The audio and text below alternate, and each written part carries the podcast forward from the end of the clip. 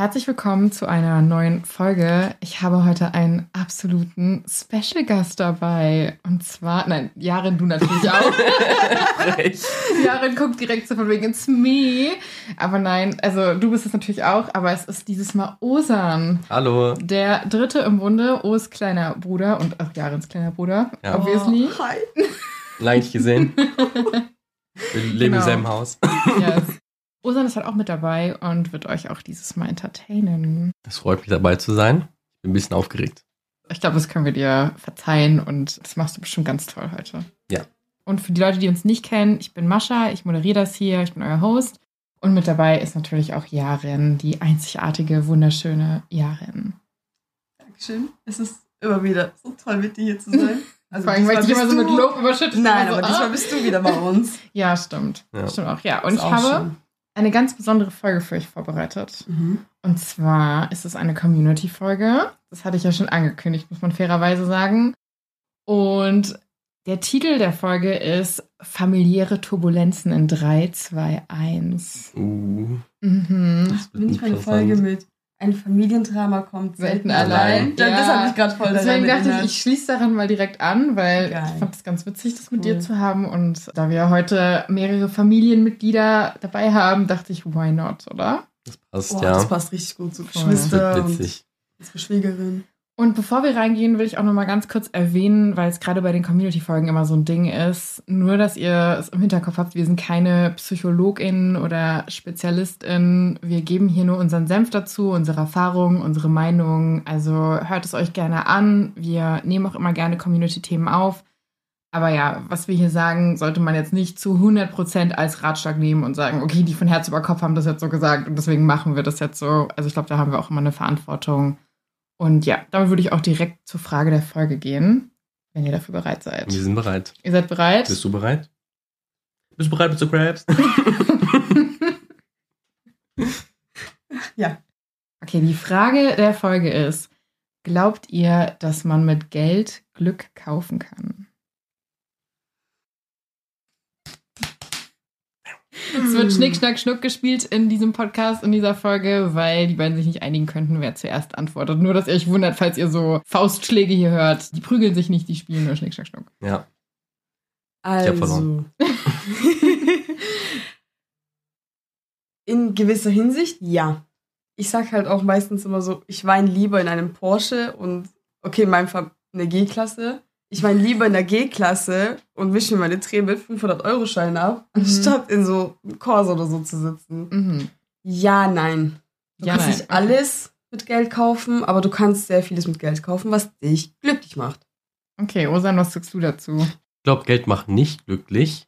Ich glaube aber, Geld macht insofern glücklich oder man kann glauben, dass Geld glücklich macht, insofern, dass es die Sorgen wegnimmt. Also ich glaube, Leute, die kein Geld haben und dann Geld bekommen, werden glücklicher, weil ihnen einfach Sorgen wegfällt. Mhm. Aber Leute, die schon sehr viel Geld haben, werden nicht noch glücklicher, wenn sie noch mehr Geld bekommen. Ja, ich sehe es auch so. Ich finde es immer so ein bisschen fake, wenn Leute so sind, so, oh, Geld ist doch nicht alles im Leben, solltest dich nicht darauf fokussieren, das macht dich doch am Ende nicht glücklich. Ich finde, das sind dann meist Leute, die schon sehr viel Geld haben. Ja. Und ich glaube es, also ich sehe es genauso wie, also Jahre, du hast es ja jetzt so sehr metaphorisch dargestellt, aber ich sehe es halt auch so, es ist halt einfacher, wenn man keine existenziellen Ängste hat, ne? Ja. Ja. Ich glaube auch vor allem bei ärmeren Haushalten ne, fokussieren sich viel mehr aufs Geld, weil sie merken, dass Geld ein Problem ist. Mhm. Und deswegen denken die, wenn wir Geld haben, müssen wir glücklicher sein. Und Leute, die dann kein Geld haben, sind halt mit diesem Ratschlag, Geld ist nicht alles. Guck, dass du etwas suchst, was dir leidenschaftlich gefällt. Und Mhm. bei Leuten, die halt kein Geld haben, sind so, wir müssen überleben. Ich möchte nicht mehr ganz Zeit in der Krise sein, sondern ich möchte wirklich leben. Deswegen gucken die nach dem Geld. Ja, also würdest du sagen, wie glücklich man durch mehr Geld wird, hängt auch davon ab, aus wie viel Geld man kommt ursprünglich. Das glaube ich, ja. Ja. Ich weiß nicht, ob ihr das kennt, aber ich bin halt aufgewachsen mit so sehr viel Sparen. Und jetzt, wo ich Mhm. so einen Vollzeitjob habe oder halt Geld verdiene, kann ich nicht aufhören, das auszugeben. Ist das bei euch auch so? Oder wie ist Ich bin halt so, ich habe so das Gefühl, ich musste mir früher immer sagen, nein, das kannst du dir nicht leisten, das darfst du dir nicht leisten. Und jetzt bin ich die ganze Zeit so, seit eigentlich, seit ich arbeite, also seit fast zehn Jahren bin ich so, ich kann mir alles leisten. So, das ist richtig schlimm einfach. So, und ich komme nicht drüber hinweg. Ich habe es auch letztens auf TikTok gesehen, dass einer darüber so geschrieben hat, von wegen, hat das noch irgendwer, der jetzt nicht so ultra rich aufgewachsen Ja. ist? Und ich war so, okay, anscheinend bin ich damit nicht alleine. Habt ihr das auch? Oder? Nee, das fühle ich sehr, weil ich habe jetzt, glaube ich, seit einem halben Jahr oder ein bisschen weniger angefangen mit dem Minijob. bekomme ich da, dazu auch noch BAföG und Aha. bekomme halt so ungefähr meine 1000 Euro im Monat. Und davor hatte ich halt nur mal das Kindergeld und dann 150 Euro im Monat, weil die Ja. 50 Euro, die anderen waren im anderen Sparkonto, worauf ich nicht zugreifen konnte. Und auf einmal kann ich mir Sachen leisten. Ne? Mhm. Und davor war ich immer so, ich glaube, ich bin einfach ein genügsamer Mensch. Ich habe keine Wünsche. Und jetzt, wo ich Geld habe, bin ich so, ich habe doch Wünsche. Ja. Ich will doch Sachen haben. Ja, voll, ich war ne? Klamotten kaufen, ich war so, ich brauche ich Schuhe. Ja. Ich war dies und das kaufen. Ich bin so, wow, jetzt, wenn, ich, wenn mich Leute fragen, was ich mir zum Geburtstag wünsche, könnte ich wahrscheinlich Sachen sagen, Ja. weil ich jetzt darüber nachdenken kann. Aha. Davor konnte ich halt nicht darüber nachdenken oder wollte ich nicht, weil ich wusste, dass ich mich leisten kann. Ja, voll. Voll. Ich hatte das auch. Ich war letztens, also ihr kennt mich, ich bin ja, ohne jetzt hier Werbung zu machen, aber ich bin harter TK Maxx Shopper. Das hat Jarin ja auch schon leider am eigenen Leib erleben dürfen, wie ich dich da reingeschleppt habe, ne? Ja, Tut immer noch weh. aber es hat immer sich noch. gelohnt. Es hat sich gelohnt, aber Ja. es tut immer noch weh. Aber ich war halt dort und dann war es halt irgendwie so ein Monat, jetzt vor ein paar Monaten, wo ich halt echt viel schon vorher ausgegeben hatte für so andere familiäre Sachen auch Ja. und so. Und dann stand ich so vor dieser Handtasche und dachte so, nein, du kannst jetzt nicht 150 Euro für eine Handtasche ausgeben, du legst die jetzt zurück. Und das mache ich mittlerweile so selten und es tat so weh. Und ich kann mir einfach, und Ahnung, vielleicht ist das so Trauma, aber ich kam mir einfach vor wie das arme Kind von vor Mhm. 15 Jahren, Ja. das jetzt wieder die Sachen zurücklegen muss und gehen muss irgendwie. Das war ganz schlimm. Ich bin auch aus diesem TK-Max raus und war so, ich fange jetzt nicht an zu heulen, nur weil ich mir eine Sache nicht leisten könnte. So, wo sind wir denn hier? Aber es ist schon krass, was das mit einem macht, ne? Das wenn ist man sehr dann krass. auch die Möglichkeiten hat. Aber wie ist es bei dir, Jarin? Ich bin übelster Sparfuchs irgendwie. Ja? Es gibt manchmal so Momente, ich so, das gönne ich mir. Und dann Mhm. mache ich mir so einen Warenkorb. Und dann überlege ich drei Tage, brauche ich das Oh. wirklich? Außer wenn Bei manchen. Sachen. Bei manchen Sachen. Sagt mir Jahren öfters, dass sie Sachen in ihrem Warenkorb hat und dann sagt, dass sie erstmal wartet, um zu gucken, ob sie es immer noch haben möchte nach einer Zeit. Ja, weil meistens ist es impulsive oder aus Langeweile. Und dann denke ich mir so, brauche ich das jetzt wirklich? Mhm. Weil zum Beispiel, ich habe gedacht, okay, ich spare mein Geld an, weil ich mir ein Auto holen möchte. Und nicht irgendein Auto, schon, schon ein teures Auto. Und es war so, okay, lieber tue ich mein viel Kapital da reinlegen. Und so. Es hängt Also- davon ab. Ich habe schon viele Wünsche, aber ich bin so, nein, okay, du musst aufpassen. Ich Ja. rechne auch immer durch. Ich so, okay, in der Woche darf ich 100 Euro ausgeben, damit es am Ende des Monats so viel übrig bleibt, damit ich das auf ein äh, Tagesgeldkonto drauf machen kann. Dann bist du da echt auf jeden Fall schlauer. Also ich glaube, ich gucke die ersten 15 Tage nicht auf mein Konto. Ich bin so, ah, take my carbs. ja, ich denke auch immer so am Anfang des Monats so, ja, ich bin jetzt eh reich. Ja. Das ist echt so. Ganz falscher Ehrgeiz. Aber ich Mhm. finde, das geht dann direkt in so eine nächste, weil ich weiß nicht, ob du das dann auch hast, Osan, aber bei mir ist es dann voll so, dass ich das dann so mache und so voll lebe und gleichzeitig so denke, so, boah, ich bin eigentlich voll die Konsumhose. Das Ja. ist eigentlich voll schlecht. Kapitalismus, buh, ich gebe mich dem hin, so, und dann fühle ich mich richtig schlecht und habe dann doch zu dem, dass ich weiß, dass ich nicht so viel ausgeben sollte, vielleicht gerade noch so ein schlechtes Gewissen, weil ich so das Gefühl habe, ich befeuere so voll dieses Konsumentendasein und dann Ja. habe ich ein schlechtes Gewissen. Ist es bei dir auch so oder lebst du einfach? Also ich glaube, ich bekomme am meisten schlechten Gewissen, wenn ich Essen bestelle, weil ich weiß, ich könnte Essen machen und ich habe Essen zu Hause, das ich machen könnte und dann bin ich so, aber ich habe jetzt irgendwie keine Lust und ich habe ja das Geld, Ja. also kann ich auch einfach Essen bestellen. Ja, aber ich glaube, das ist dann so ein bisschen diese Frage, Essen gehen, beziehungsweise Essen bestellen versus Essen machen. Es ist ja irgendwie so Lebenszeit, die du dir damit erkaufst. Weil Ja. damit, dass du halt nicht Essen machen musst, kannst du ja was anderes machen. Aber meistens halt das Essen, das ich bestelle, nicht gesund. Und wenn ich dann Essen machen will, Ah. wäre das halt ein bisschen besser für mich Ah, okay. und auch für meine Ziele. Und dann bin ich immer so, aber keine Lust. Ja, ich glaube, gefährlich wird's, wenn man, ich weiß nicht, wie es bei dir im Freundeskreis ist, aber gefährlich wird's dann, wenn du so einen Freundeskreis hast, wie zum Beispiel meine besten Freunde sind alle so, "Na, man gönnt sich ja sonst nichts. Und dann ist es so ein Teufelskreis an, man gönnt sich ja sonst nichts. Ja. Und vor allem, war das nicht mit dir sogar, als wir unterwegs waren, du so gesagt hast, Mascha, ich darf kein Geld ausgeben und ich so straight so zu dir meinte so, das kannst du von mir nicht verlangen, dass ich zu dir sagen werde, du darfst kein Geld ausgeben. ja, Da du waren wir meinst doch- schon wieder. Da waren wir doch Trüffelpasta essen. Oh ja. Und direkt danach Burrata und dann waren wir Oh davor Gott. noch so Tigi Max. Oh und- Gott, ja, wir sind ein bisschen eskaliert, ne? Das ist ein, ein kleines bisschen.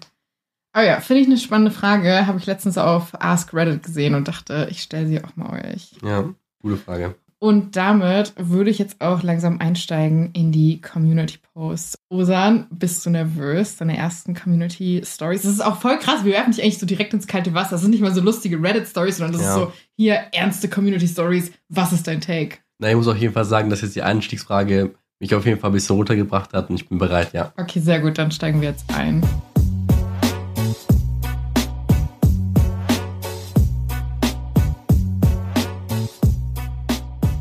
Story Nummer 1.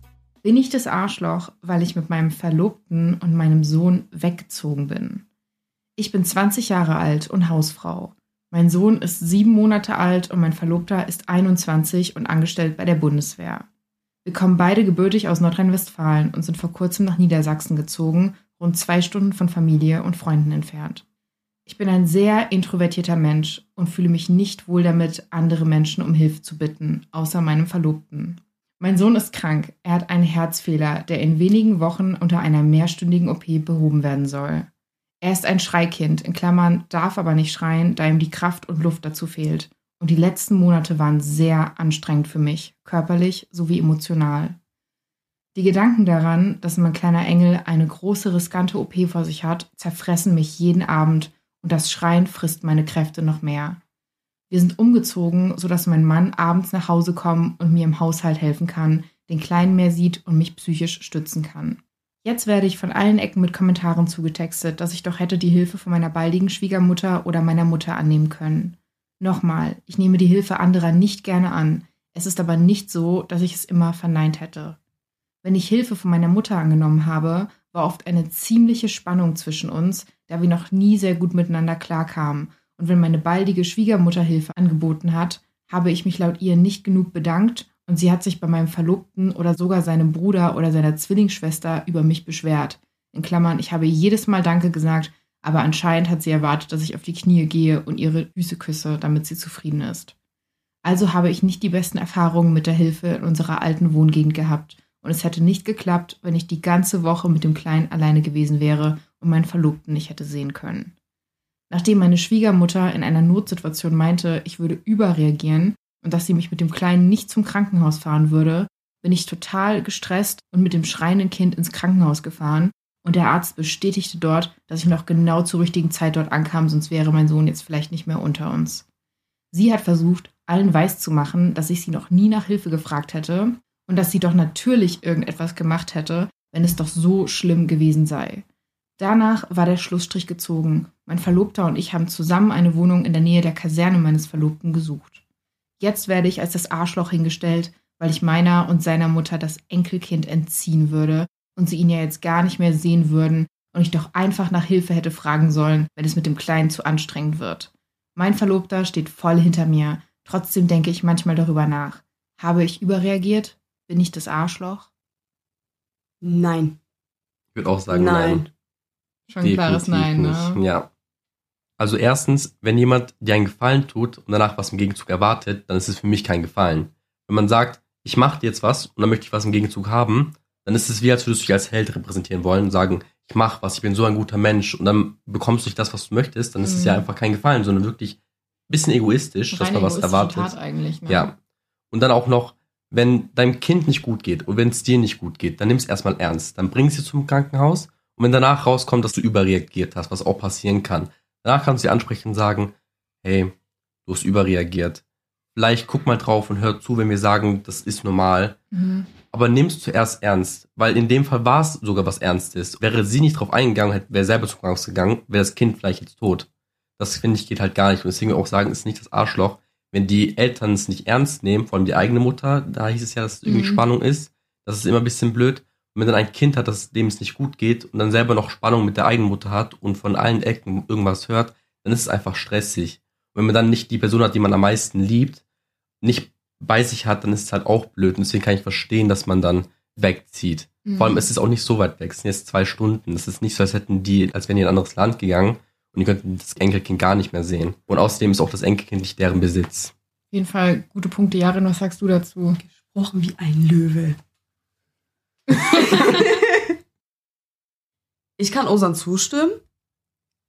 Man sagt im Türkischen, mach eine gute Tat und schmeiß sie ins Meer. Mhm. Also, wenn du was Gutes machst, dann machst du es, weil du was Gutes machen möchtest und nicht, weil, oh, ich tue dir was Gutes und dann, wenn irgendwann bei mir Scheiße läuft, bin ich so, hm, Osan, weißt du auch damals, ich habe dir das Gute getan, ich brauche ja. jetzt einen Gefallen von dir. Geht nicht, man sollte man nicht machen. Das mit dem Krankenhaus, dass ins Krankenhaus gegangen ist, eine Mutter fühlt es, wenn ihrem Kind es nicht gut geht. Das ist einfach so und ich find's krass, nur weil sie angepisst ist, also die Schwieger, die baldige? Schwiegermutter, genau, die baldige, ja. Ja. Nur weil die nicht genügend Dank bekommen hat. Mhm. so zu sein, sagen, ja, ich fahre dich jetzt nicht ins Krankenhaus und man weiß, dieses Kind hat einen Herzfehler, ist ein Schreikind, das ist alles aufeinander, dann solltest du doch als Mutter doch eigentlich da sein. Ja. Also so, du bist auf jeden Fall nicht das Arschloch.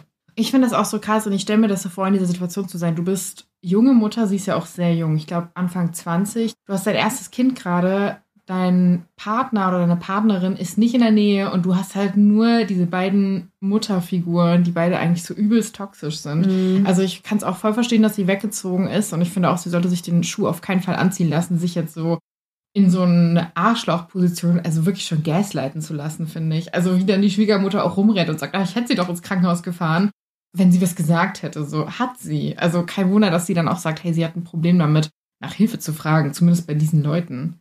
Ja, Also das dachte ich mir auch. kann man, glaube ich, völlig unterschreiben. Dass sie dann auch sagt, ja, sobald, also wenn ich die Hilfe von meiner Mutter angenommen habe, also von ihrer eigenen Mutter Mhm. sagt, ja, danach ist ein angespanntes Verhältnis, dann macht man es einfach nicht, weil man keinen Ja. Bock auf dieses angespannte Verhältnis hat, mit der Schwiegermutter genauso, dann ist halt dieses, ja, wie du sagst, man muss diese Person jetzt vergöttern Mhm. und sagen, oh mein Gott, du bist mein Gott und oh, wie kann ich dir nur danken, dass du mir jetzt diesen Gefallen getan, also mir geholfen Ja. hast, wo ich mir denke, Da hat man auch gar keinen Bock mehr nach Hilfe zu fragen. Nee, ne? Wenn man sich so nee, denkt, gar okay, wie viele. Jahre darf ich mir das danach anhören?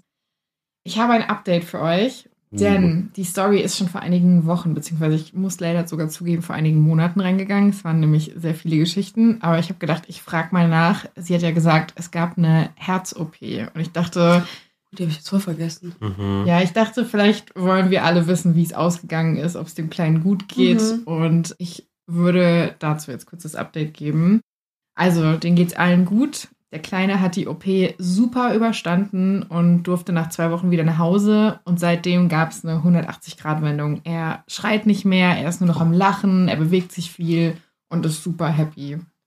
Ja, Das freut mich. voll, ne? Dass vor allem er nicht das Opfer geworden ist von den ganzen Sachen. Ja. Und dass er gut raus kann. Und das fand ich halt irgendwie auch voll wichtig, weil ich habe das Gefühl, so oft haben wir so schreckliche Stories, wo man sich so denkt, so, oh mein Gott, werden die alle okay sein? Und zumindest bei den Community Stories und leider auch, weil ich immer so lange brauche, um dann die Leute Mhm. zu kontaktieren und alles, aber dadurch gibt es dann immer Updates und ich dachte so, ein Happy End, zumindest in dem Punkt, freut uns alle, glaube ich, oder? Ja, das ist schön. Ja, du heulst echt fast Jahre. Wir Es, es, geht, es geht um Kinder. ja, gut, Ich arbeite immer- mit Kindern. Aber dass Kinder auch sterben können, dass sie halt nicht so schwer verletzt sein können oder irgendwie Ja. beeinträchtigt, sondern wirklich sterben können. dass Ja, es ihm jetzt wirklich so gut geht und er nichts hat, Voll schön. voll ne? gut. Ja. Und auch an alle Mamis und Papis da draußen, die vielleicht auch sich ein bisschen überfordert fühlen und die keine Hilfe von Eltern oder anderen Menschen in ihrem Leben kriegen können. Ich habe euch auch noch so eine Caritas Online-Hilfe-Seite, wo ihr auch Hilfe kriegen könnt, verlinkt. Also schaut da in die Beschreibung. Aber ich dachte, das ist vielleicht auch nicht so schlecht, weil vielleicht Mhm. auch, wenn man so Probleme hat, im direkten Umfeld nach Hilfe zu fragen, zumindest da irgendwie so eine Anlaufstelle zu haben und auch nicht so eine hohe Schwelle da reinzugehen, weil es einfach verlinkt ist, hilft, glaube ich, auch ein bisschen weiter. Hilfe annehmen sollte keine Schwäche sein. Ja, ist eine Stärke. Alright, wollen wir in die nächste Story gehen? Und ich frage nicht Jarin, weil sie sagt immer nein. Osan, wollen wir? I'm ready, ja. You're ready. Okay, Ich let's do einfach it. Nein sagen müssen. Nein. Story Nummer zwei. Hallo, ich bin 18 Jahre alt und komme aus der arabischen Kultur. Bin seit zweieinhalb Jahren mit meinem Freund zusammen und es gab schon so viele Situationen, wo sich die Eltern, in Klammern türkische Kultur, zu viel herausgenommen haben. In Klammern, unsere Eltern kennen sich schon aus ihrer Kindheit. Zum Beispiel sagen sie, wir müssten sie fragen, wie unser Kind zu heißen hat. Ein weiterer Punkt ist, als mir mein Freund einen Ring geschenkt hat und ihn voller Stolz seiner Mutter zeigen wollte, worauf dann als Antwort nur kam, boah, das ist jetzt richtig heftig. Wo willst du ihn denn dran stecken? An ihre F oder was? Es gab immer wieder Streitereien zwischen mir und seiner Mutter. Jetzt kommt dazu, dass sie sich weigern, fürs Handhalten zu meinen Eltern zu kommen, aus Kontrollzwang. Sie nennen immer wieder Bedingungen, obwohl sie das gar nicht dürfen, in Klammern weder aus religiöser oder kultureller Sicht. Nun haben ich und mein Freund beschlossen, dass er ohne sie kommt und das auch mit meinen Eltern besprochen. Und nun heißt es, ich wäre das Arschloch, weil ich ihn bei seiner Rebellion unterstützen würde. Ehrlich gesagt freue ich mich, dass sie nicht dabei sind, denn dann können sie mir diesen Tag zumindest nicht kaputt machen. Ich habe oft versucht, ihnen entgegenzukommen und frage mich jetzt, bin ich das Arschloch? Nein. Relativ eindeutig. Ich glaube, da kann Jahren auch zustimmen, ja. Bist du okay, Jared? Oh. eklig, wie sie sich verhält. Mhm. Richtig schlimm, ne? Warte, ne, das hat ja die Mutter von dem Freund gesagt. Ich habe mir diesen Satz auf Türkisch jetzt gerade im Kopf vorgestellt. Hm. So hast du es auch so in den Kopf übersetzt, weil, wie sie es auf Türkisch so gesagt hat? So Ich weiß nicht, hat sie auf Türkisch wahrscheinlich schon. wahrscheinlich. Ja. Also wenn die schon so Dingens, dann sprechen die wahrscheinlich zu Ich Hause glaube, auch weil ich glaube, Deutsche sagen, also ich glaube, ich kenne keine Mutter, die wirklich was sagt. Ja, das sagt man halt im deswegen. Türkisch Weißt nicht. du, war auch ich so übersetzt man das auf ich Deutsch war auch das so ist, ja. damn, so. Das ist ein Wort, das wird, das kann ich mir nicht vorstellen. Ja, ja. Das klingt sehr hart. Das war bestimmt auf Türkisch. Ja, aber ich kenne halt eher dieses, du steckst in eine rein, aber nicht in eine Dürfen wir das sagen? Ich Wenn piep euch alle eh die ganze Zeit. Oh. Also, Girl, mach's einfach. Unterstütz ihn. Unterstütz ihn. Im Endeffekt, du heiratest ihn und nicht seine Familie. Das ist ein Satz, mein. wir irgendwie die ganze Zeit preachen, habe ich das Gefühl, ne? Also auf jeden Oh. Fall. Ja, weil wir auch schon die letzten Tage sehr viel Ja. darüber geredet haben, privat. Wir wissen ganz genau, weil wir selber Türken sind, so diese alten Köpfe. Dieses, ja, so und so. Und ich finde es halt so krass, die Eltern kennen sich sogar untereinander seit der Kindheit. Ja? Und dann sowas. Ja. Und dass die so einen Kontrollzwang haben mit Nein, dies und dass sie auch schon sagt, also voll viele sind ja dann öfters so dieses Nein, der ist nicht unsere Kultur. Und die sagt ja auch aus religiöser Sicht. Man sagt ja, Allah hat uns äh, verschiedene Nationalitäten gegeben, dass wir einander kennenlernen. Mhm. Weißt du, dass sie auf diese kulturelle und diese religiöse Sicht, ich weiß jetzt nicht, ob die jetzt Muslime sind, aber ich gehe jetzt mal davon auch, aus, ja. ich gehe jetzt mal davon aus, dass sie sogar in der Hinsicht dagegen verstoßen, denke ich mir also, okay, wie ehrenlos willst du sein? Ich finde es auch immer richtig schlimm, wenn Eltern denken, dass sie entitled sind zu dem Glück ihres Kindes und entscheiden dürfen, was das Kind machen darf oder wie es, es zu machen hat. Ich finde, das geht einfach nicht. Wenn das Kind so heiraten möchte oder so den Antrag stellen möchte, soll es auch so machen. Eigentlich soll das Kind leiten und nicht sagen, es soll das so und so machen oder es soll einfach ein Ebenbild von mir sein. Das kann es einfach nicht machen. Der eine Satz war wirklich krass. Ja, Das ne? macht man nicht so. Freu dich für dein Kind.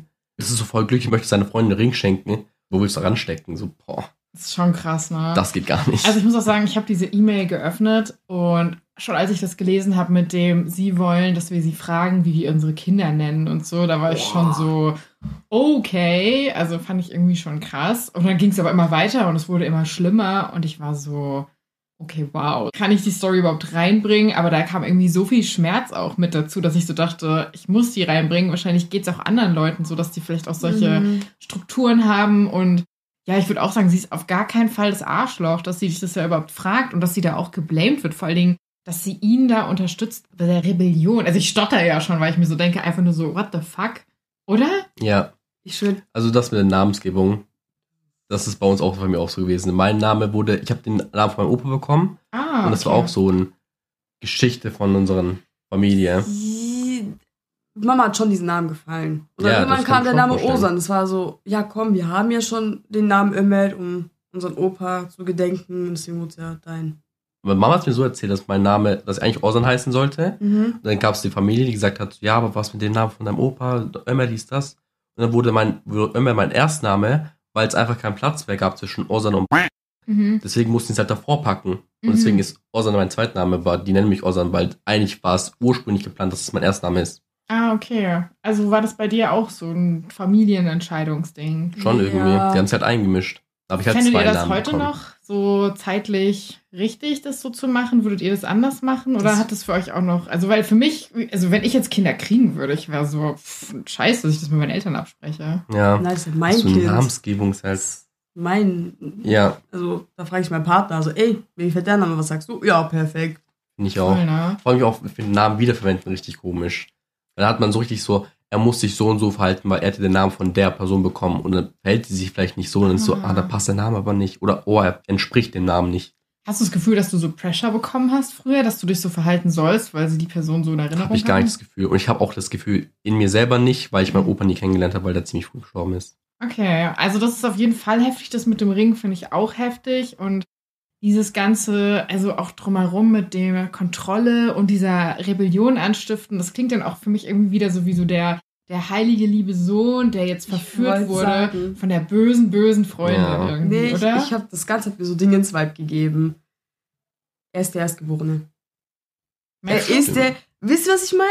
Ich weiß, was Weil ich es aus meinem privaten Umfeld kenne, Okay. habe ich diesen Vibe abgekriegt. Er ist der erste Sohn. Für diese Frau. Also das gab mir diesen Vibe und deswegen denke ich, dass sie so dieses Ding jetzt hat, so, oh, mein erster Sohn. Also man Mhm. kriegt ja öfters mit, so bei uns im Umkreis, also ja, bei uns ähm, in den Kulturen, sage ich jetzt mal, Mhm. ist so diese Erstgeborene ist immer so, oh, der ist der Wichtigste, der ist der Heilige, der ist so, der ist der Erstgeborene. Weißt du, ich meine, es- das geht ja bis ins Königreich immer damals zurück. Es war ja, also, Ach, wenn du so überlegst, Ja. der Erstgeborene wird der nächste König. Mhm. Nicht derjenige, der am besten ist, sondern immer der Erstgeborene. Deswegen ist für mich so dieses, der Erstgeborene ist immer was Besonderes. Und ich glaube, Ich finde es gerade so spannend, dass du das sagst, weil Os und ich hatten letztens eine Folge, wo es um das Thema, also wo es eine Story gab zum Thema, wo sie gesagt hat, ist sie das Arschloch, weil sie so traurig ist, dass sie nicht das erste Enkelkind kriegen wird, praktisch von allen in der Familie. Und dann so darüber geredet hat, Mhm. was es so für ein besonderes Ding ist, Erstgeborene zu sein und das erste Kind zu kriegen und alles. Und dass ihr das alles weggenommen wird von ihrer älteren Schwägerin. Und Os und ich waren halt total so, hä, das hat doch gar keinen Wert. Und wenn die Eltern dem Wert geben, haben die halt abgefuckt, so nach dem Motto. Und ist es wirklich so? Und ich finde es spannend, dass ihr das anspricht, weil wir haben da, glaube ich, also vielleicht. ihr seid ja auch? auch beiden die Erstgeborenen. Ja, wir waren halt Also. einfach special. nee, aber. Oh, oh, oh, oh, Son, du siehst gerade sehr traurig Ja, aus. alles gut. Bist du okay? ja, ja. Ja. Du Nee, bist der aber, Nesthocker. Chill mal, du wirst erst recht betitelt. Wenigstens war ich der Beste. Okay. Nee, aber wir haben da halt auch drüber geredet und wir haben das halt so, wir haben auch so gedacht, so, wow, wie viel Druck da vielleicht drauf ist. Und ich weiß es jetzt nicht, ob es jetzt der erste ist. Die Frage habe ich mir tatsächlich gar nicht gestellt. Nee, weil das kommt mir so rüber, weil die Mutter sagt, ja, du unterstützt ihn voll bei seiner Rebellion. Mhm. Das ist so, jetzt kann ich nicht mehr lenken, weil du da bist. Ja. Stimmt. Ich Ja, glaube, und das das ist war ja das immer dieses- Ich finde, das ist sehr oft, immer meistens bei den Ja, Erstgeborenen. da stimme ich sowas von zu. Weil meistens ist es bei den Erstgeborenen so, den kann ich noch leiten, den kann ich noch so irgendwie stimmen, dass er Ja. das macht, was ich nächsten hast möchte. du aufgegeben. Und beim Nein, nächsten, bei den nein, nächsten funktioniert es nicht mehr so gut. beim nächsten ist halt Ah. so, ja, okay, aber der Fokus ist immer auf dem Erstgeborenen, weil der als erstes da war. Weil sonst, Ja. wenn der Zweitgeborene da ist, dann muss man ja quasi Aufmerksamkeit vom Mhm. Erstgeborenen erstmal weggeben. Was kriegt man dann so als Zweit- oder Drittgeborene zu hören? Boah, je nachdem, entweder bist du als Zweitgeborener meistens so Schattenkind. Meistens wird halt ziemlich runtergemacht, weil du nicht das machst, was sie möchten, ne? Mhm. Weil du halt nicht so sehr gelenkt wirst wie beim Ah, Erstgeborenen, weil der macht dann okay. eher das, was sie möchten. Und ich Okay. finde, das letzte Kind ist immer so, ja, das ist das letzte Baby, was wir jetzt auf die Welt gebracht haben. So, Die muss Ja. ich Auch lieben. nochmal precious so. Das kommt Ja. auch dann nochmal, das kommt meistens dann sehr viel Aufmerksamkeit, ja. Okay. Und ich glaube, deswegen auch das Ding mit der Rebellion, weil sobald die Freundin eintritt, hat der neuen Einfluss auf sich Mhm. und verhält sich anders und sind die Mütter immer so, ja, das liegt, das liegt an der Freundin, das liegt nicht an meinem Sohn, das liegt an der Freundin, dass sie, dass sie sich so verfällt. Ah. Deswegen meine ich, das gibt mir diesen Ach Erstgeborenen-Vibe. Das macht total Sinn. Also es kann auch sein, dass er vielleicht nicht der Erstgeborene ist, aber wahrscheinlich eine ältere Schwester hat. Aber also so Ja. wie das Dass da einfach rüberkommt, so dass er der erste ist. Sohn ist einfach. Okay, spannend. Nicht unbedingt der Erstgeborene, aber dieser erste Sohn. Weil Mütter meistens irgendwie dieses ein viel krasseres Verhältnis zu ihren Söhnen haben irgendwie meistens. Ja, es ist oft so diese Tochter-Vater-Dynamik ja, und oder Mutter-Sohn-Dynamik. Ja. Ja. Und das gab es mir bei dieses, ja, du unterstützt ihn jetzt bei seiner Rebellion, wo ich mir denke, Alter, du bist seine Mutter, egal was er, okay, er sollte jetzt nicht auf die falsche Bahn gelangen oder Ja. so, aber du musst doch als Mutter dein Kind unterstützen. Und wenn er sagt, ich will sie heiraten, ich will eine Zukunft mit ihr, hier, guck mal, ich kaufe ihr das, ähm, dann sagst du, wow, das ist voll schön. Oder machst vielleicht noch einen Joke darüber und sagst, oh, den will ich auch haben. Mhm.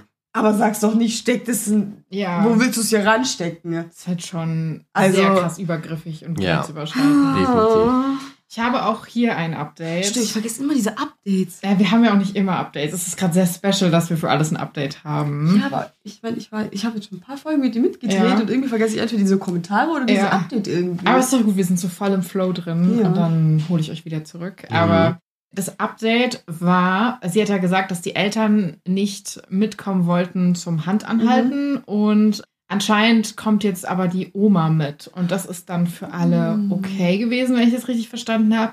Aber ihr geht's immer noch sehr schlecht mit der ganzen Situation. Sie weiß halt gar nicht so richtig, wie sie drauf klarkommen soll. Und ich glaube, sie hat da auch sehr viel Druck. Und vielleicht können wir da auch noch mal so ein bisschen drauf eingehen und vielleicht ein paar gute Worte finden oder ihr da vielleicht auch noch mal so ein paar Ratschläge geben. Weil ich glaube, wir haben das vielleicht alle auch schon so ein bisschen durch.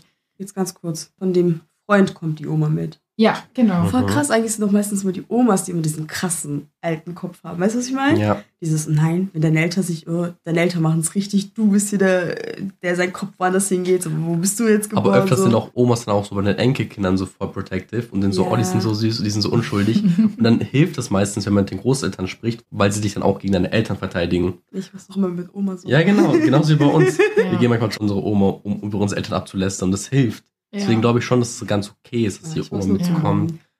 Aber was, für- was, für- Ich mach's halt echt zum Mom, das ist halt so lustig. Ich sag immer zu meiner Mutter, wenn ihr was sagst, so pass auf, ich ruf gleich deine Mutter an. Dann kriegst du was zu hören. Ja. was können wir ihr denn aber noch mitgeben? Weil ich glaube, sie ist da echt gerade so unter Druck. Und habt ihr noch so Gedanken, was wir ihr sagen könnten oder an alle richten können, denen es so geht, was es vielleicht irgendwie so ein bisschen besser macht? Also ich glaube, was mir jetzt so als erstes einfällt, ist, sie soll den Weg gehen. Die sind ja noch sehr jung. Mhm. Also ich finde es auch krass, mit 18 zu heiraten, aber ich denke mir halt so, hey, do your thing. Wenn das für euch das Richtige ist, dann macht's. Ich glaube, irgendwie so das Wichtigste ist, und das tut er ja auch schon, dass er sich so abgrenzt von der Familie und dass sie sich einfach darauf fokussieren, sich zusammen was aufzubauen und da so einen Zusammenhalt zu haben, auch eben mit den Familienmitgliedern, die sie dann noch unterstützen. Und alles andere ist dann vielleicht auch erstmal irrelevant, oder was sagt ihr? Das Ding ist, es erinnert mich sehr stark an, an was Persönliches von mir. Mhm. Girl, mach's einfach. Also ich sag immer gerne diesen Spruch, du heiratest ihn und nicht die Familie. Und Ja. wenn er sogar sich selber von der Familie abgrenzt, dann ist ja so, er sieht, dass es falsch ist. Ihr seid euch sicher, dann macht's einfach, weil irgendwann werden diese Eltern nachlassen, weil sie sich denken, okay, das ist mein Kind und ich sehe, oh, mein Kind stoßt mich jetzt ab. Na, vor allen Dingen vielleicht, wenn es noch wirklich mehr Kinder gibt, die dann auch rebellieren, dann ist es dann irgendwann vielleicht auch normal und dann ist es nicht nur dieser Fokus auf diese Frau Mhm. von ihm dann, oder? Ja. Was auch hilft, ist, er soll mit seinen Eltern reden. Also so wirklich knallhart und auch sagen so, ey, hier ist die Grenze. Wenn du weitergehst, tschüss.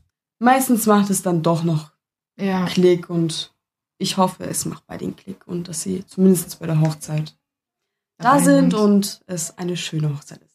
Finde Ja. ich einen guten Rat. Osan, hast du noch was dazu hinzuzufügen oder soll ich in die nächste Story gehen? Also ich möchte eigentlich nur sagen, dass es go for it, wenn ihr das richtige Gefühl habt. Wenn die Oma da ist, ist schön. Also ich Mhm. finde, dass die Oma da ist, gut ein Kompromiss, weil ich mir echt gut vorstellen kann, dass die Oma gechillt ist. Aber es ist immer noch deine Ehe oder deine Hochzeit dann, dein Handanhalten. Wenn du es nicht dabei haben möchtest, dann sag das auch, weil es ist immer Mhm. Ja. noch dein großer Moment und den musst du nicht mit jemandem teilen, wenn du es nicht möchtest. Und dann möchte ich noch sagen, die sind jung, die sind 18 Jahre alt, sind seit zweieinhalb Jahren zusammen, Mhm. also waren die 15,5, als sie zusammengekommen sind. Die haben wirklich noch kaum was erlebt. Ich kann mir nicht vorstellen, dass sie zusammengelebt haben, weil ich glaube, keiner von den beiden ist ausgezogen. Mhm. Also mein Rat wäre, zieht vielleicht erstmal zusammen. Die Ehe wird euch nicht davonlaufen. Ne? Schaut, ob ihr klarkommt. Ob das dann auch mit der Familie besser wird. Ja. Aber im Endeffekt, wenn ihr euch das Versprechen gebt, dann müsst ihr auch nicht direkt heiraten. Das kann man schon machen. Aber überstürzt es nicht. Ja. Denkt darüber nach. Was ist euer Take zum Thema Zusammenziehen? Direkt recht schnell in der Beziehung oder erst später? Also mein erster Gedanke ist eigentlich eher später. Mhm. Aber dann ist auch mein Gedanke, mach's lieber so schnell wie möglich. Dann siehst du schon, ob es was wird. Und hast Ja. du nicht quasi Zeit verschwendet, wenn es nichts wird. Aber ich kann mir halt gut vorstellen, wenn du es zu früh machst, dass ihr noch nicht wisst, wo eure Triggerpoints sind und es deswegen scheitert. Also man hört bei vielen, oh, wir sind nach drei Monaten zusammengezogen, ah, wir sind nach drei Jahren zusammengezogen. Ich finde, erstmal so ein bisschen so chillen zusammen, vielleicht mal einmal so einen Kurztrip zusammen machen und dann so nach einem Jahr Mhm. zusammenziehen. Ja, ich glaube, das ist auch immer so subjektiv von Beziehung ja, zu ich Beziehung. glaube, das hängt auch echt als Ach dich so, als Mensch ja. ab. So, was sind deine Trigger, was sind deine Traumata, weißt du, was ich Ja, meine? aber auch so, wie eng ist die Beziehung und Mhm. ähm, dementsprechend ist das immer, glaube ich, unterschiedlich. Ich finde halt, ich habe irgendwo mal gelesen, dass man in dem ersten Jahr oder im ersten halben Jahr viel mehr bereit ist, grundsätzlich Kompromisse in der Partnerschaft einzugehen. Das heißt, wenn du halt recht schnell zusammenziehst, bist du noch bereiter, mit deinem Partner zu reden und Kompromisse einzugehen, während wenn du nach, keine Ahnung, drei bis fünf Jahren zusammenziehst, du dann schon so sehr gesettelt bist und Änderungen in deiner Partnerschaft schwerer erträgst und das ist dann eher daran zerbricht eigentlich. Fand ich auch voll spannend. Kann ich mir vorstellen, ja. Ja, gell? Dass man noch so voll in dieser Verliebtheitsphase ist und so, ich mache gerne was für dich, ich Ja. gehe gerne Kompromisse ein. Und dann Genau. später halt nimmt das so ab, dann ist man so, nee, ich möchte das nicht mehr machen.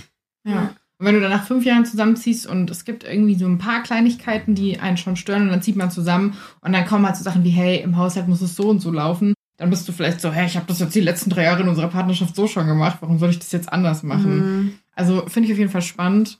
Muss auch jeder für sich entscheiden. Ich würde sagen, wenn es sich richtig anfühlt. Ja. Es gibt Ausziehen keinen, kann man immer noch. Ja, ich, es gibt keinen in 30 Tagen. Also du kannst es nicht mathematisch rechnen, aber wenn es für dich richtig anfühlt, jetzt mit jemandem zusammenzuziehen, dann mach es. Ich fände es irgendwie witzig, wenn es so eine Art Probezeit gäbe, dass man so Wohnhäuser hat, wo so Paare einziehen für so einen Monat. Boah, Bis das ist eine Nische. Ich, Das dachte ich mir auch gerade ich so. patentiert es. Voll die gute Idee, oder? Das ist eigentlich schon voll so smart, ein ja. Hochhaus oder so und dann ziehen halt da immer Paare ein in so ein furnished Apartment und dann wohnen die da so einen Monat und gucken, wie es läuft, können dann so bis drei Monate verlängern und entweder es passt oder es passt nicht. Ja. Viel besser, als dass man das so zusammen das Apartment sucht und es dann so voll irgendwie an so Sachen gebunden ist wie Mhm. finanzielles und Schon smart. Es können auch zum Beispiel auch Nachbarn dort sein, die ein bisschen lauter sind, dann sehen die auch, wie die mit Stress umgehen. Ja, oder wie die mit Nachbarn umgehen. Du hast so verschiedene Areas, so Ja. von wegen, du willst Lautstärke Level testen, eins, so. Level, ja, ich wollte sagen, so Level. Gott, ich sehe das schon, wie so irgendwer, der so Trash-TV produziert, sich den Podcast anhört und sich so denkt, oh, Idee, und in so zwei Gib das Jahren mal raus. Ja. Ich habe gesagt, ich patentiere das. so auf Netflix, so die neue große Serie ist es dann. Ja. Das war unsere Idee, beziehungsweise Maschas Idee. Also Ja. wir möchten, wir möchten markiert werden. Ja, so sieht's aus, ne? Okay, okay, Leute, ich sehe schon, wir gehen lieber in den nächsten Post rein, bevor Ja. das hier sich weiter vertieft. Story Nummer drei: Bridezilla Familiendrama. Ich, 27, habe mich vor circa einem Jahr mit meinem Freund verlobt und wir wollen in circa drei Monaten heiraten. Alles läuft super und mit den Vorbereitungen sind wir schon ziemlich weit, da wir recht früh angefangen haben zu planen. Vor zwei Tagen hat mich dann meine Cousine angeschrieben und mir erzählt, dass sie nicht mehr zu meiner Hochzeit kommen kann.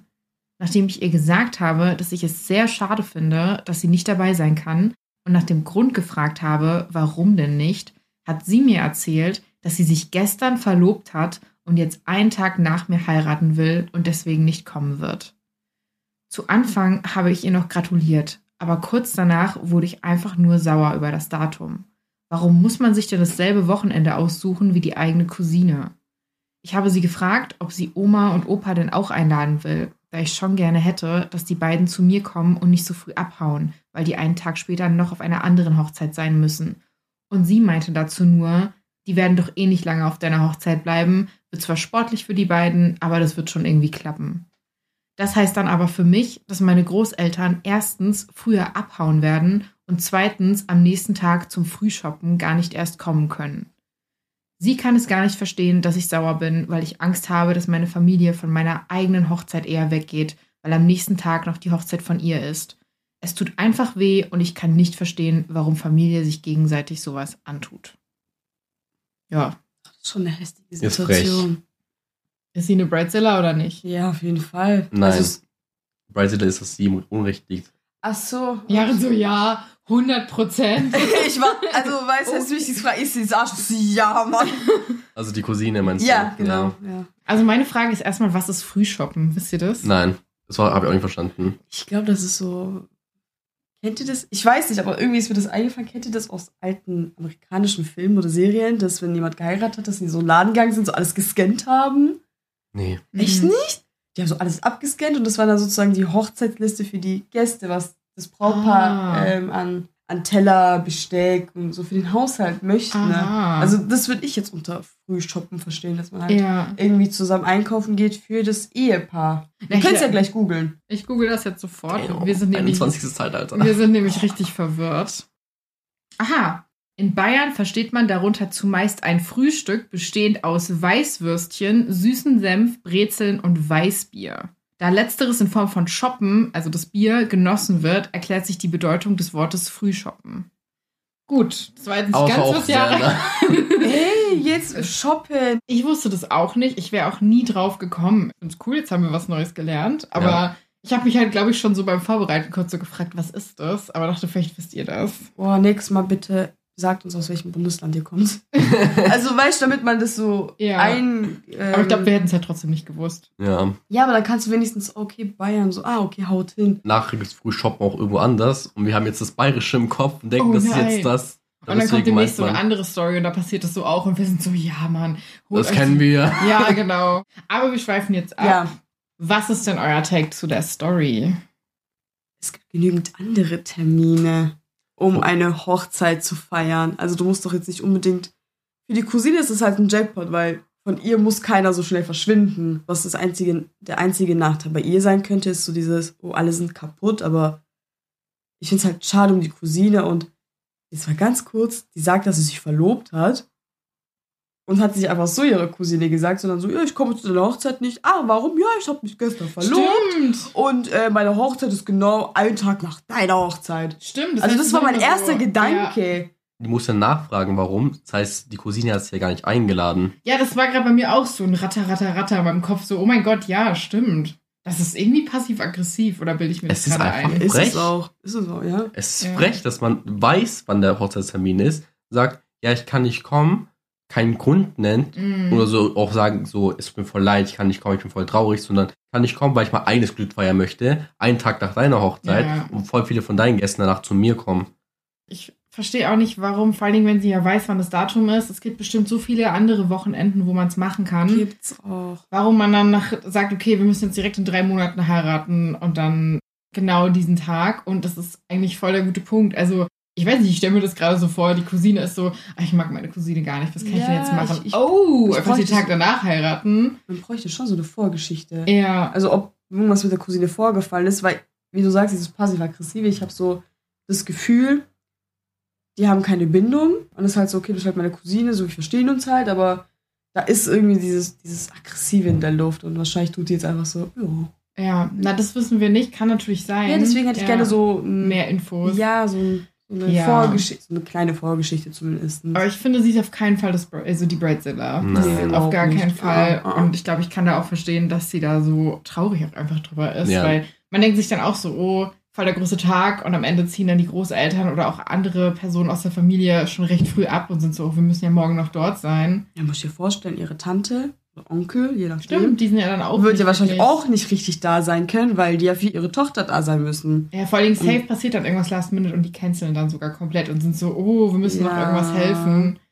Ja, das Also ist die schon Cousine hat. Glück, weil da wird kaum jemand absagen bei ihrer Hochzeit, aber es gibt so viele Termine, es gibt so viele Tage im Jahr. Ja. Warum ausgerechnet diesen Tag? Das ist einfach nur petty. Vor allem dann auch Das nicht einzuladen, Ja. dass man so nichts gesagt hätte. Einfach. Vor allem, stell vor, sie hätte nicht gefragt, ist so auf ihren Flitterwochen oder erfährt es so auf ihrer Hochzeit. Ja. Oh. Wenn Leute dann sagen, ah, wir gehen noch zu deiner Cousine. Ah, weißt du nicht, die heiratet morgen. Und du so, Das wär richtig schlimm. Ja. Mies. Definitiv keine Bridezilla. Da ist es, glaube ich, relativ einfach. Ich meine, wir wissen jetzt nicht die Vorgeschichte. Vielleicht hat sie sich auch davor irgendwas total Krasses erlaubt. Wir arbeiten jetzt immer nur mit dem, was wir haben. Aber ja, deswegen hätte ist ich so ja. oder so ein Petty Move. Also selbst wenn da irgendwas davor war, du musst es ja nicht noch schlimmer machen, indem du es dann der Person heimzahlst, oder? Ja. Hey, hier ist Osan. Wenn euch der Podcast gefällt, dann gebt uns auch gerne eine Bewertung und abonniert uns. Dankeschön. Vielen Dank. Und wenn ihr auch eine Story hinschicken wollt, dann schreibt uns an mascha.herzpodcast.de und folgt uns auch auf Instagram. Vielen Dank. Okay, die nächste Story ist ganz schön krass. Das sollte ich vielleicht schon mal vorab sagen. Und Leute, die an Depressionen leiden, sollten hier vielleicht auch ausschalten oder weiterspulen, wenn sie sagen, dass es sie triggert. Seid ihr bereit? Können wir jetzt auch aufstehen? Nein.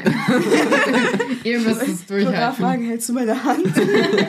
Nein, wir sind ready. Ich bin das. ready. Okay. ready? Ich bin immer ready.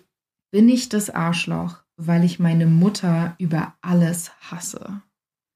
Mein Bruder hat letztes Jahr seine jetzige Freundin kennengelernt und die beiden haben mittlerweile auch ein Kind zusammen.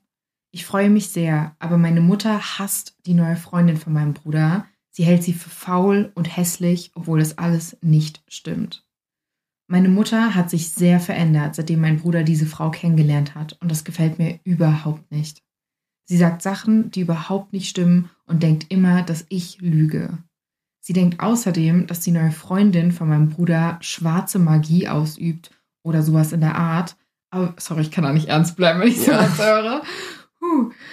Aber wenn mein Bruder mit dem Baby und seiner Freundin mal bei uns ist, ist meine Mutter immer super nett und behandelt auch die Freundin sehr freundlich. Sobald sie dann aber weg sind, fängt diese Frau an, über die Partnerin meines Bruders zu lästern und sagt, dass er dumm sei, so eine hässliche Frau gefunden zu haben. Es nervt mich so sehr, dass ich gar nicht mehr nach Hause kommen will und deswegen jetzt auch öfter bei meinem Bruder schlafe. Sie nervt mich so sehr, dass ich mir manchmal wünsche, dass sie stirbt oder ich endlich ausziehen kann und diese Frau, die sich meine Mutter nennt, endlich hinter mir lassen kann. Ich würde ihr auch finanziell helfen, falls sie meine Hilfe braucht, aber sonst will ich sie nicht in meiner Zukunft haben. Ich hasse diese Frau. denn sie hat sich so sehr verändert und sagt manchmal Dinge wie, ich solle sterben gehen oder beleidigt mich unaufhörlich. Wenn ich ihr sage, dass es mir nicht so gut geht und ich vielleicht Depressionen habe, sagt sie nur, dass ich gar keine Depressionen haben kann, da ich ja noch nichts im Leben gesehen habe. Ich bin nur noch fertig und genervt und habe manchmal wirklich sehr schlechte Tage, weil ich auch in meiner Beziehung mit meinem Partner nicht immer die besten Entscheidungen treffe. Ich weiß einfach nicht mehr, wie es weitergehen soll und was ich tun soll. Krass. Richtig heftig. Wirklich ne? krass. Also hier passen wir Sie- auf jeden Fall mit Samthandschuhen an, würde ich sagen. Also erstmal die Frage, die ich mir gestellt habe direkt. Es ist der erste Sohn. das war auch. ich schwöre, ja, ich auch. Ich so. Nach dem Talk, den wir vorher War hatten. aber irgendwo die Anzahl, also die Alter Mhm. bekannt. Das war so, ja, Mann. Weil, Das ist ihr älterer Bruder. Und Ja, es sind also, keine anderen Geschwister also, im Spiel. Also das ist- wahrscheinlich hätte nichts schon. anderes Es ist erwähnt. Und wenn da was anderes wäre, hätten sie es wahrscheinlich erwähnt. Also ja, ich glaube, es ist der älteste Sohn. Ja, also schwarze Magie bezichtigen? Ich weiß ja nicht. Schon ein bisschen viel. Ich war auch so, als ich es gelesen habe, kurz. Also ich will nicht disrespectful sein. Ich glaube, es gibt auch Leute, die daran glauben. Jeder soll machen, was er will. Aber ich war auch kurz so.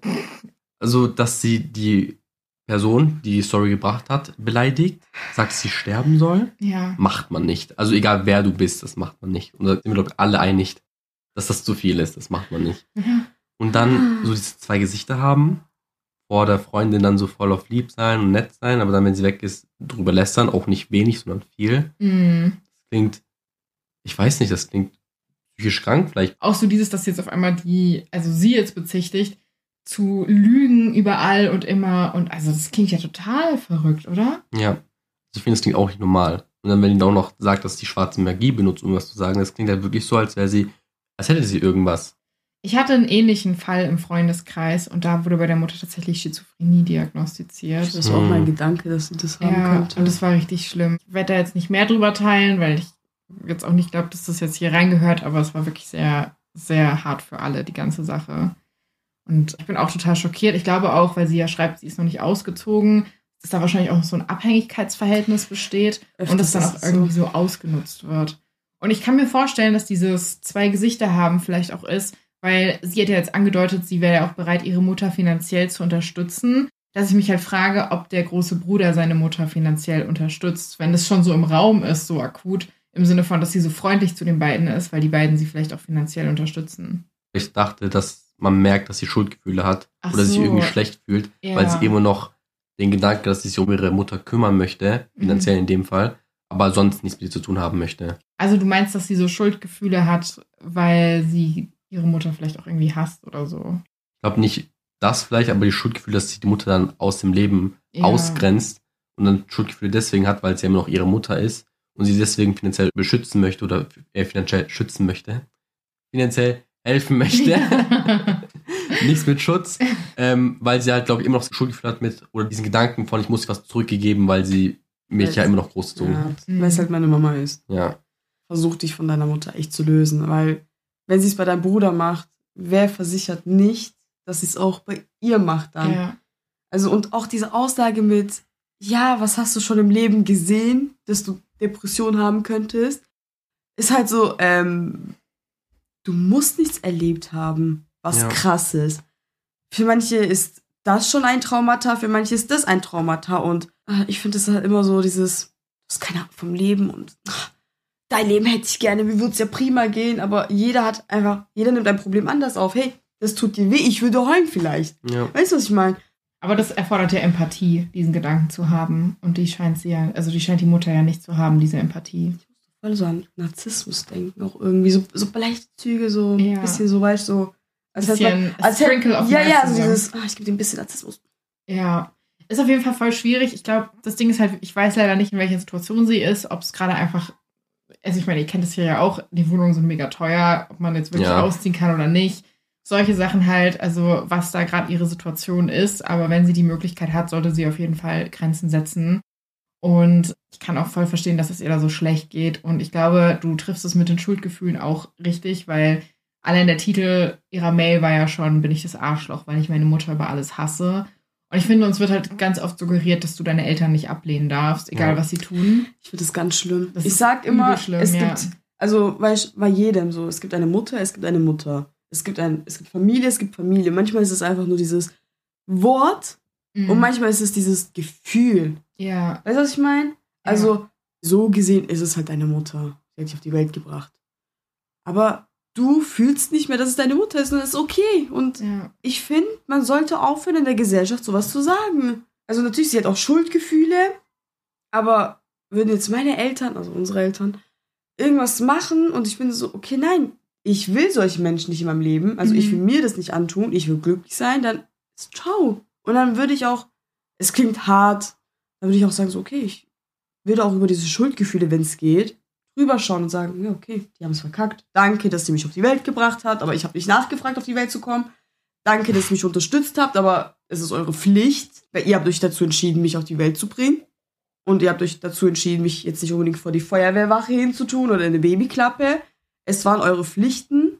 Damit sind eure Pflichten zu Ende. Und tschüss. Also so versuche ich immer so eine Beziehung mit meinen Eltern zu sehen, weil das sind halt, vielleicht hilft es dir auch, aber es war halt die Pflicht deiner Mutter. Ich glaube, ich habe zwei Punkte. Also ich stimme dir voll zu. Mhm.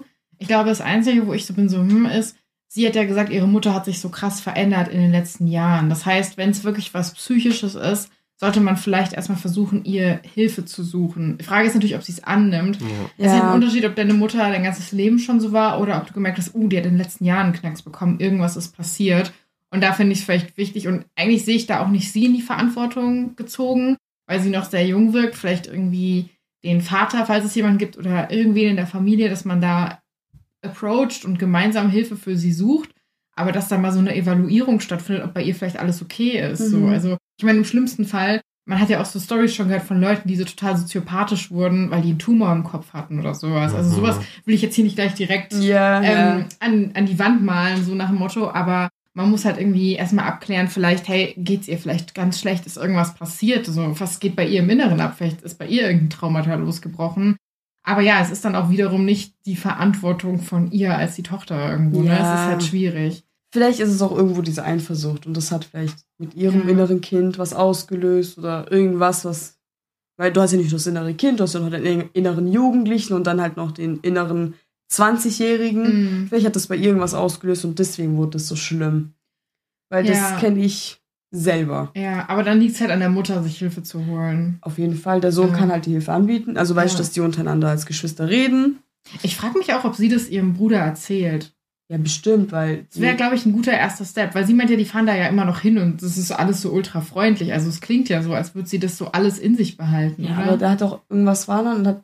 Äh, Dass sie bei ihm schläft, ja. ja, aber nein, auch dass die Mutter gesagt hat, ja, sie beschuldigt mich der Lügen. Ja. Also wahrscheinlich hat sie es ihrem Bruder Ah, gesagt und der okay. Bruder hat gesagt, hey Mutter, äh, Was ist da los? meine Ja. Schwester erzählt mir das und das und dann weißt du, dass die Mutter sagt, ja, die blöfft. Ja. So, nein. So weißt du, ich meine? Oh, also das so, so bitter. Weil ich hätte sonst gesagt, sie sollte sich dem Bruder anvertrauen und der scheint ja ein bisschen älter zu sein. Vielleicht können die dann zusammen Mhm. Das mit der Mutter so ein bisschen, dass sie da auch so ein bisschen aus dieser Mitte rausgenommen Mhm. wird. Weil sie sagt ja auch, darauf sind wir noch nicht angegangen, sie hat ja auch noch eine Partnerschaft, wo es ihr dann auch nicht drin gut geht, weil sie dann auch da oft eben vielleicht nicht die richtigen Entscheidungen trifft. So ganz genau hat sie es jetzt nicht beschrieben, aber es war wichtig genug, um es in die Mail zu packen. Mhm. Und da ist jetzt so mein Gedanke, wenn du in so einem ungesunden Umfeld bist, umgibst du dich dann vielleicht auch eher mit anderen ungesunden Menschen oder, um ohne jetzt zu sagen, dass der Partner irgendwie ungesund ist, vielleicht schaffst du es dann auch nicht, in der Partnerschaft der Mensch zu sein, den dein Partner bräuchte und auch nicht die richtigen Entscheidungen zu treffen, weil einfach deine Kapazität so gefressen wird Ja. von dem, was Ja. zu Hause passiert. Und das spricht ja dann wieder dafür, dass sie sich von ihrer Mutter distanziert, ne? Also Ja. das Beste, was sie jetzt echt machen kann, ist bei ihrem Bruder zu bleiben. Da ein bisschen den Kopf runterzukriegen und dann vielleicht auch zu sagen, hey Bruder, komm, wir setzen uns zusammen. Was machen wir? Was gibt's für Möglichkeiten? Was ja. können wir Mama anbieten? Hier die, die, die Nummern, hier die, die Adressen.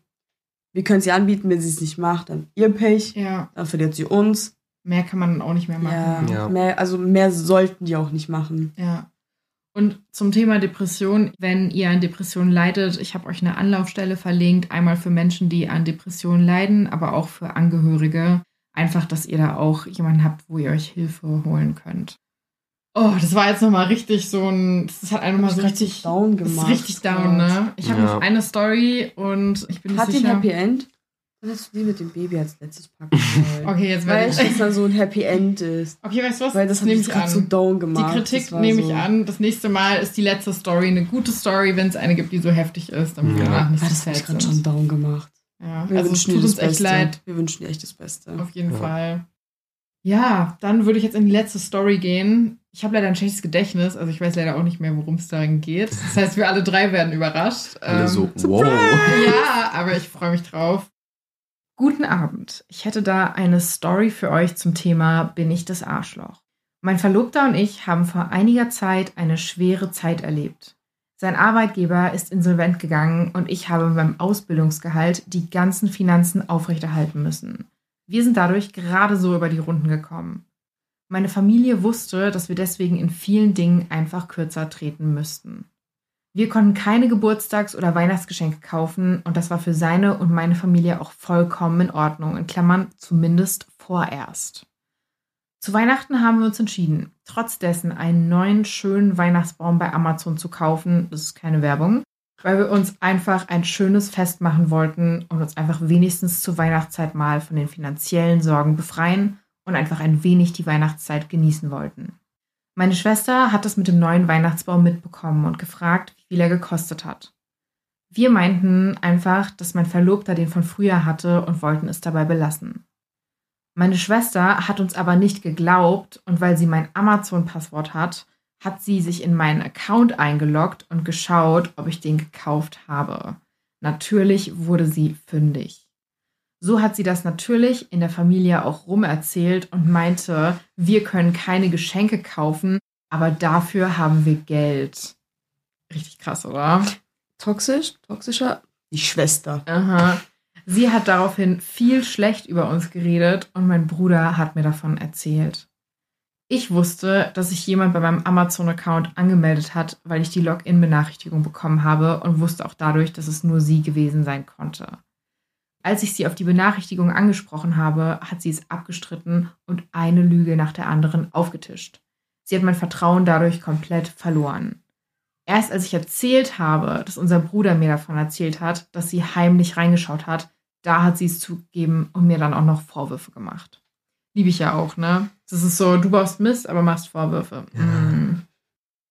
Ich habe versucht, mit ihr darüber zu reden und wollte eigentlich nur, dass sie einsichtig ist und eingesteht, dass ihr Verhalten falsch war. Sie sollte sich einfach dafür entschuldigen, aber leider hat sie das nicht getan. Jetzt steht unsere Hochzeit kurz bevor und ich habe mich entschieden, sie nicht einzuladen, weil ich kein Vertrauen mehr in sie habe.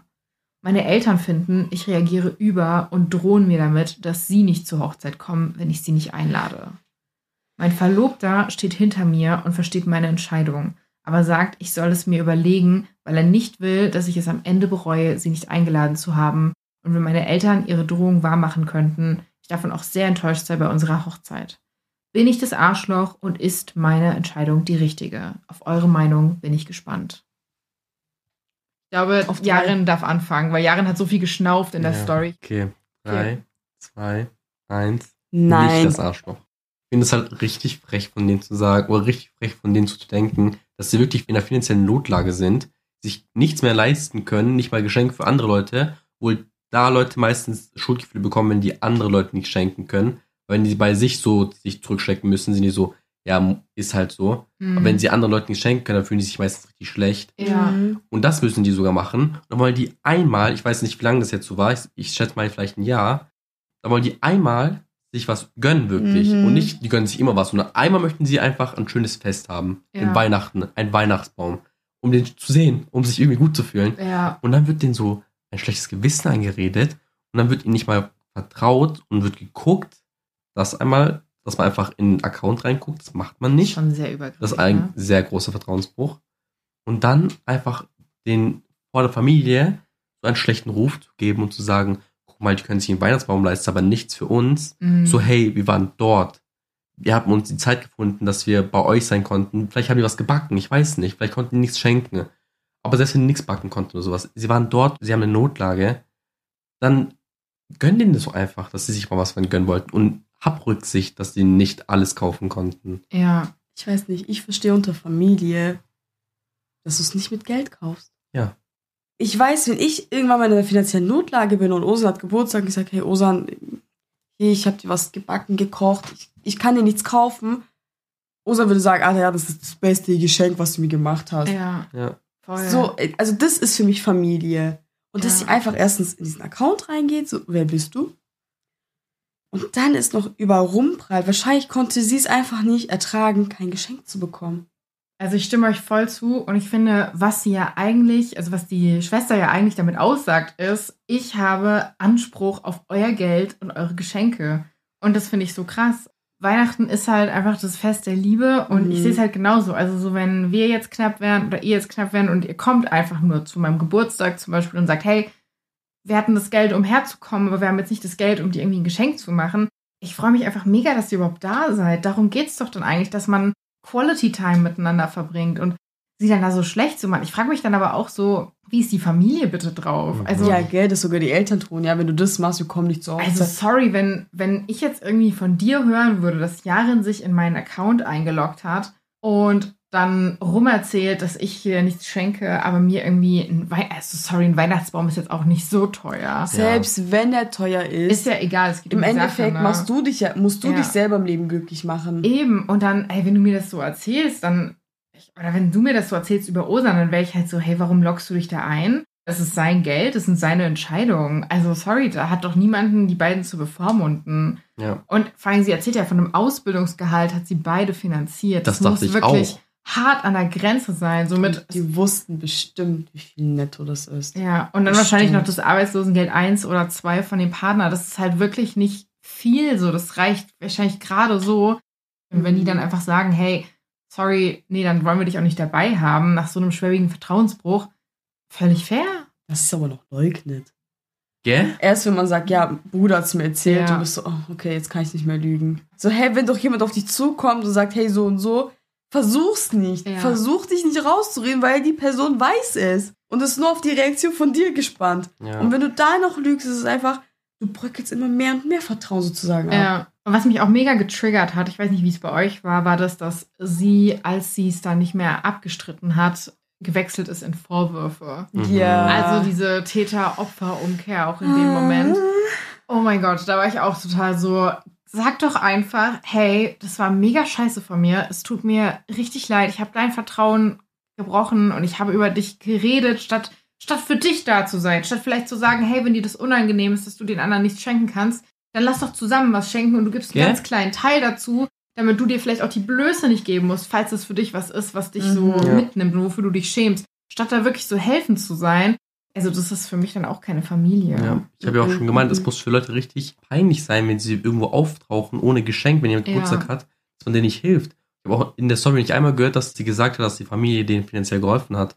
Also ich hoffe es oder ich kann mir vorstellen, dass sie es gemacht haben. Das wurde nicht erwähnt. Und wenn sie es nicht gemacht haben, dann finde ich schon Ehrenlos. Ja. ehrenlos und dann noch frech sowas zu sagen und auch die ganzen Vorwürfe zu machen. Wenn du bei der Hochzeit bist, ohne Geschenk, man freut sich über die Mhm. Anwesenheit. Aber wenn die jetzt zur Hochzeit kommt, dann sollte dann wenigstens auch ein krasses Geschenk geben, weil anscheinend ist ja die Anwesenheit Mhm. nicht gut genug, Ja. Geschenke sind sondern sehr sie muss, wichtig. die Geschenke müssen, Uh, da das sind wir wieder Beste beim sein. Thema Pettiness. Ja. Ja, voll. aber dann auch scheiße von den Eltern, dass Mhm. sie dann sagen, ja, wir kommen dann nicht und Ja. so der Schwester den Rücken geben, obwohl die Obwohl sie ja gelogen hat und dann sie noch sagt, Ja. Sie ist das Opfer. ja. Ich habe jemanden umgebracht. Nein, sie hat mich zu dieser Tat verleitet. Weißt du, so, Ja, so ja. macht sie es nicht. Ich find, Voll. Also wir haben ja auch keine Angst in diesem Podcast mal zu sagen, wenn die BeitragsschreiberInnen irgendwas machen, wo wir sagen, hey, da sind wir jetzt nicht einer Meinung zu, aber ich glaube, hier kann man echt sagen, so, Ja. Alter, geht gar Fall. nicht und geht's ja auch nicht so gut damit. Ich würde aber auf jeden Fall bei meinen Grenzen bleiben und dann soll halt die Schwester darunter leiden und sich drüber aufregen und sowas. Und wenn die Eltern dann halt meinen, dass sie sich da wirklich für die Schwester entscheiden, dann ist es zwar mega traurig, aber dann sieht man halt auch insgesamt so ein bisschen, wie die Eltern zu ihr stehen. Also mega schmerzhaft, aber ich würde es Ja. halt auf jeden Fall auch durchziehen. Dann Weil- hast du aber eine Antwort. Ja, Dann weißt du, wer Familie ist, Ja. also wer das Wort ist und Ja. wer das Gefühl ist. ich finde auch dieses, ja, das ist deine Familienangehörige XYZ, deswegen muss die bei diesem Event dabei sein. Muss Ja. sie nicht. Totaler nicht. Bullshit. So. Außer sterben musst du gar nicht, sage ich.